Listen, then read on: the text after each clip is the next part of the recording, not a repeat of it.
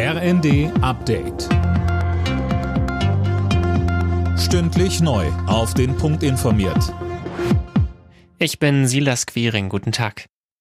Die Hochwasserlage bleibt in Teilen Deutschlands weiter angespannt. In Thüringen musste der vom Wasser eingeschlossene Ort Windehausen evakuiert werden. Auch für einen Straßenzug in Rinteln in Niedersachsen gilt eine Evakuierungsanordnung. Aufgeweichte Deiche, überflutete Straßen und vollgelaufene Keller sorgen auch noch in NRW, Rheinland-Pfalz, Hessen, Sachsen und Sachsen-Anhalt für Dauereinsätze der Rettungskräfte. Die USA sorgen sich um Kreml-Kritiker Nawalny. Der 47-Jährige ist, nachdem er wochenlang von der Bildfläche verschwunden war, in einer Strafkolonie im hohen Norden Russlands aufgetaucht. Mehr von Sarah Pleckert. Die Haftbedingungen dort gelten als extrem hart. Das Außenministerium in Washington hat erneut gefordert, dass der Putin-Gegner sofort freigelassen werden müsse. Die internationale Gemeinschaft werde genau beobachten, was mit Nawalny jenseits des Polarkreises passiere.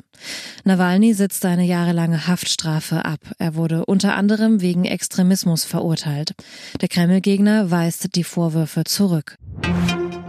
Jetzt über die Feiertage sind nicht nur viele Menschen bei der Familie, es ist auch eine der Hauptreisezeiten. Für eine abschließende Bilanz ist es noch zu früh. Beim Deutschen Reiseverband spricht man aber von einer hohen Nachfrage. Thorsten Schäfer vom DRV sagte uns, Gerade im Winter haben natürlich besonders Fernreisen Konjunktur. Diejenigen, die die Ferien nutzen und weit wegfliegen wollen, die nutzen es, um in Richtung Asien zu fliegen und dort Urlaub zu machen, den Sommer zu verlängern, in den Wintermonaten Sommer, Sonne, Sonne, Strand zu genießen, etwa in Thailand oder in die andere Richtung, in Richtung Florida.